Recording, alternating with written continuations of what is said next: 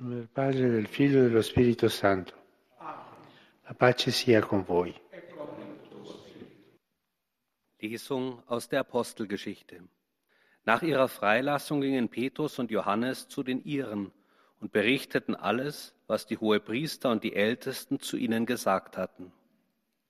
Als sie das hörten, erhoben sie einmütig ihre Stimme zu Gott und sprachen, Herr, du hast den Himmel, die Erde und das Meer geschaffen und alles, was sie erfüllt. Gib deinen Knechten die Kraft, mit allem Freimut dein Wort zu verkünden. Streck deine Hand aus, damit Heilungen und Zeichen und Wunder geschehen durch den Namen deines heiligen Knechtes Jesus. Als sie gebetet hatten, bebte der Ort, an dem sie versammelt waren, und alle wurden mit dem Heiligen Geist erfüllt, und sie verkündeten freimütig das Wort Gottes. Wort des lebendigen Gottes. Cari fratelli e sorelle, buongiorno. Liebe Brüder und Schwestern, guten Tag. Die Kirche ist eine große Schule des Gebets. Viele von uns haben auf dem Schoß ihrer Eltern oder Großeltern ihre ersten Gebete gelernt. E Wir erinnern uns vielleicht noch daran, wie uns die Mutter und der Vater beigebracht haben, vor dem Einschlafen ein Gebet zu sprechen. Diese Momente der Besinnlichkeit sind oft die, in denen die Kinder ihren Eltern ihre intimsten Geheimnisse anvertrauen und ihnen die Eltern ihren vom Evangelium inspirierten Rat geben können. Auf dem Weg des Wachstums gibt es dann weitere Begegnungen mit anderen Zeugen und Lehrern des Gebets. Es ist gut, sich an sie zu erinnern. Das Leben einer Pfarrei, ja jeder christlichen Gemeinschaft, ist geprägt von den liturgischen Zeiten und dem gemeinschaftlichen Gebet. Wir erkennen, dass dieses Geschenk, das wir in der Kindheit in aller Einfachheit empfangen haben, ein großes und reiches Erbe ist und dass die Gebetserfahrung es verdient, immer mehr vertieft zu werden. Der Glaube ist nicht wie ein mit Stärke behandeltes Kleidungsstück. Er entwickelt sich mit uns, auch durch Momente der Krise und des Wiederaufstehens. Ja, man kann ohne Momente der Krise nicht wachsen. Die Krise lässt uns wachsen.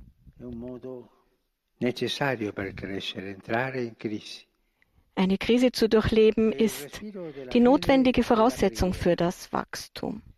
Der Atem des Glaubens ist das Gebet. Wir wachsen im Glauben, je mehr wir lernen zu beten.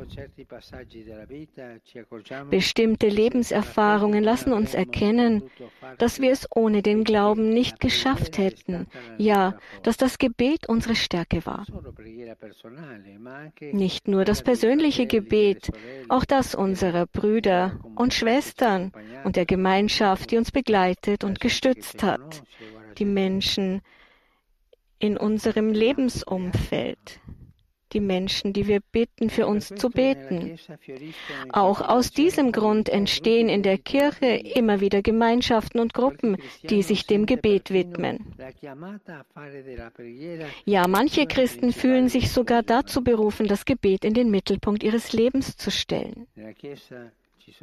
In der Kirche gibt es Klöster, Konvente, Einsiedeleien, in denen gottgeweihte Menschen leben und die oft zu Zentren der Spiritualität werden.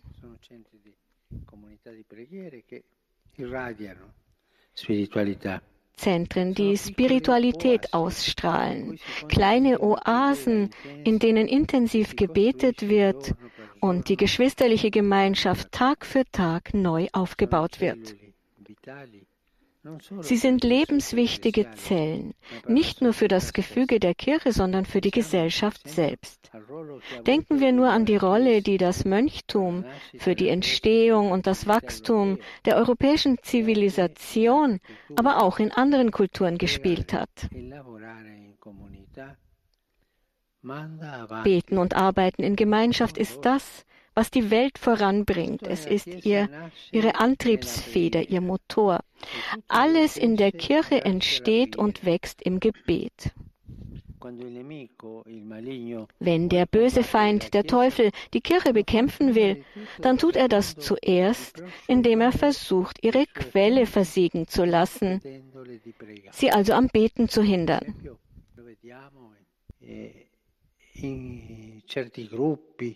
Das sehen wir in manchen Gruppen, die kirchliche Reformen vorantreiben wollen, Änderungen im Gebet, im Leben der Kirche. Die Medien informieren über all das.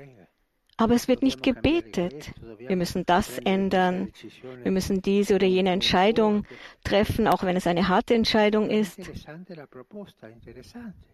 Der Vorschlag mag ja interessant sein, aber tut man das alles nur mit Diskussionen, nur mit den Medien?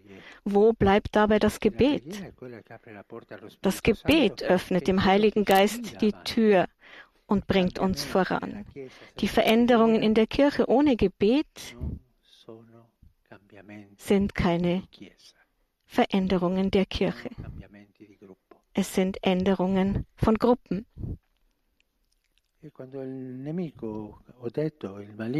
Ich habe eben gesagt, wenn der Teufel die Kirche bekämpfen will, dann tut er das zuerst, indem er versucht, ihre Quelle versiegen zu lassen, sie also am Beten zu hindern und diese anderen Vorschläge zu machen. Wenn das Gebet aufhört, dann hat es zunächst den Anschein, als könne alles wie gewohnt weitergehen. Schon bald aber merkt die Kirche, dass sie zu einer leeren Hülle geworden ist, dass sie ihre tragende Achse verloren hat, nicht mehr die Quelle der Wärme und der Liebe besitzt. Heilige Frauen und Männer haben kein leichteres Leben als andere. Im Gegenteil. Auch sie haben ihre Probleme und werden zudem oft angefeindet. Ihre Stärke aber ist das Gebet, das sie aus dem unerschöpflichen Brunnen der Mutterkirche schöpfen. Mit dem Gebet nähern sie die Flamme ihres Glaubens, wie man es mit dem Öl für die Lampen getan hat. Und so gehen sie voran im Glauben und in der Hoffnung. Die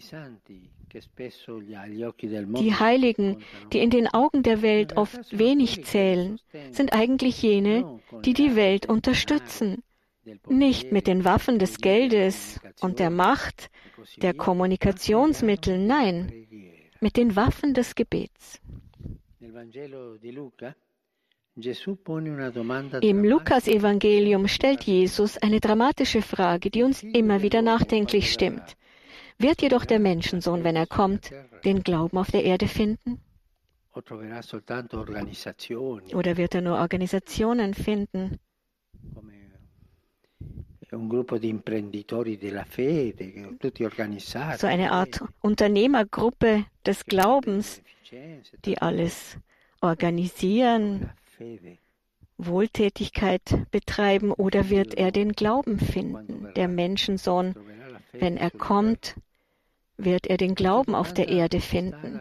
Diese Frage steht am Ende eines Gleichnisses, das die Notwendigkeit aufzeigt, mit Ausdauer zu beten, ohne zu ermüden. Und daraus können wir also schließen, dass die Lampe des Glaubens immer auf Erden brennen wird, solange es das Öl des Gebets gibt. Die Lampe des wahren Glaubens der Kirche wird immer auf Erden brennen, solange es das Öl des Gebets gibt. Das ist es, was den Glauben voranbringt, was unser armseliges Leben voranbringt, die wir schwach sind und Sünder. Das allein bringt uns mit Sicherheit voran, das Gebet. Und diese Frage müssten wir Christen uns stellen. Bete ich, beten wir? Wie bete ich? wie Papageien oder bete ich mit dem Herzen? Wie bete ich? E bete ich in, dem, in der Gewissheit, in der Kirche und mit der Kirche zu sein? Oder bete ich so ganz in meinem Stil und lasse meine Ideen zu Gebeten werden. Das ist ein heidnisches, kein christliches Gebet. Ich wiederhole. Wir können sagen, dass die Lampe des Glaubens immer auf Erden brennen wird, solange es das Öl des Gebets gibt. Und das ist eine wesentliche Aufgabe der Kirche, zu beten und zum Beten zu erziehen. Die Lampe des Glaubens mit dem Öl des Gebets von Generation zu Generation weiterzugeben. Die Lampe des Glaubens, die erleuchtet, die braucht das Öl des Glaubens, sonst erlischt sie. Ohne das Licht dieser Lampe könnten wir den Weg nicht sehen, der uns evangelisieren lässt.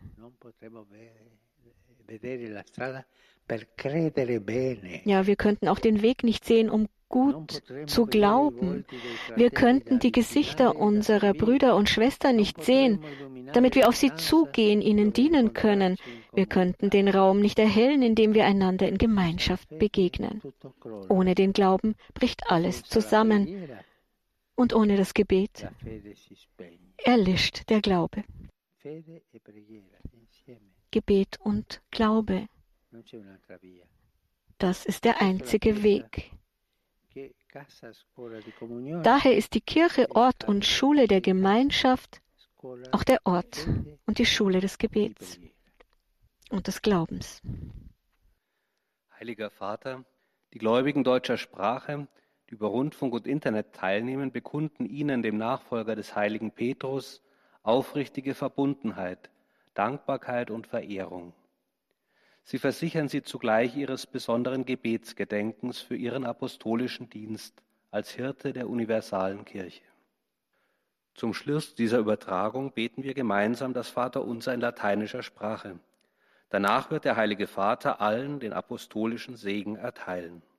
Gern schließt er darin ihre Angehörigen ein, besonders die Kranken, die Kinder und die älteren Menschen. Es folgt nun eine Zusammenfassung der Katechese des Heiligen Vaters in deutscher Sprache. Liebe Brüder und Schwestern, die meisten von uns haben das Beten wohl von ihren Eltern und Großeltern gelernt. Sie brachten uns die ersten kleinen Gebete bei, hörten uns geduldig zu und halfen uns, die Welt und unser Leben im Licht des Evangeliums zu sehen. Dann kam gewiss auch die Erfahrung des liturgischen Gebets in der Gemeinde oder in einer Ordensgemeinschaft hinzu. Einige Christen sind uns hier zu Lehrern und Vorbildern geworden. Manchmal erkennt man erst später, etwa nach durchlittenen Krisen, wie wertvoll ein über die Jahre persönlich erworbener Gebetsschatz ist und wie dankbar wir zudem für das Gebet unserer Brüder und Schwestern sein dürfen. Manche Menschen verspüren den Ruf, sich in besonderer Weise Gott zu weihen und ihr Leben vornehmlich im Gebet zu verbringen.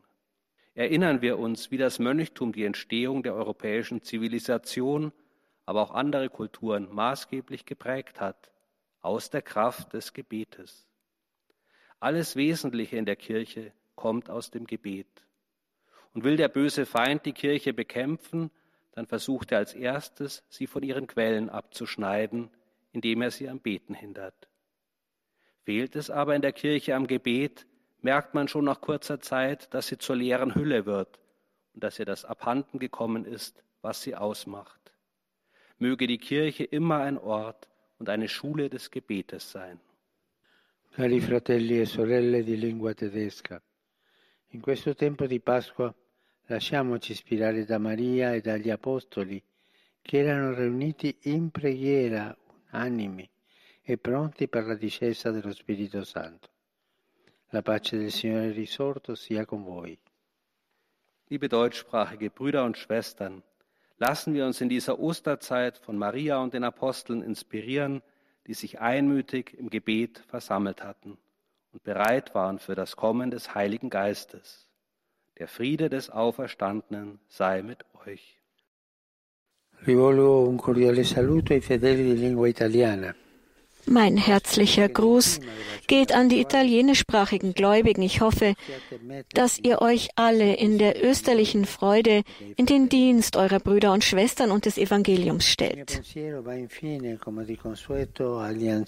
Und meine Gedanken gehen wie immer auch zu den alten, jungen und kranken Menschen sowie zu den Neuvermählten. Mögen sie ihr Leben großzügig in den Dienst der anderen stellen und es auf den Felsen gründen, der Christus ist, unsere einzige und feste Hoffnung. Euch allen meine besten Segenswünsche. Pater noster, qui es in cielo, sanctificetur nomen adveniat regnum tuum, fiat voluntas tua, sicut in cielo et in terra. Pane nostrum quotidianum da nobis et dimitte nos debita nostra, sicut et nos dimittimus deusorius, sicut et nos, et ne nos inducas in tentatione, sed libera nos a malo. Domino Hoviscum. Et con spiritu tuo. Sit nomen Domini benedictum. Ex hoc nunc et in seculum. Aiutorium nostrum in nomine Domini. Qui fecit celum et terra. Benedicat vos omnipotens Deus, Pater et Filius et Spiritus Sanctus et Filii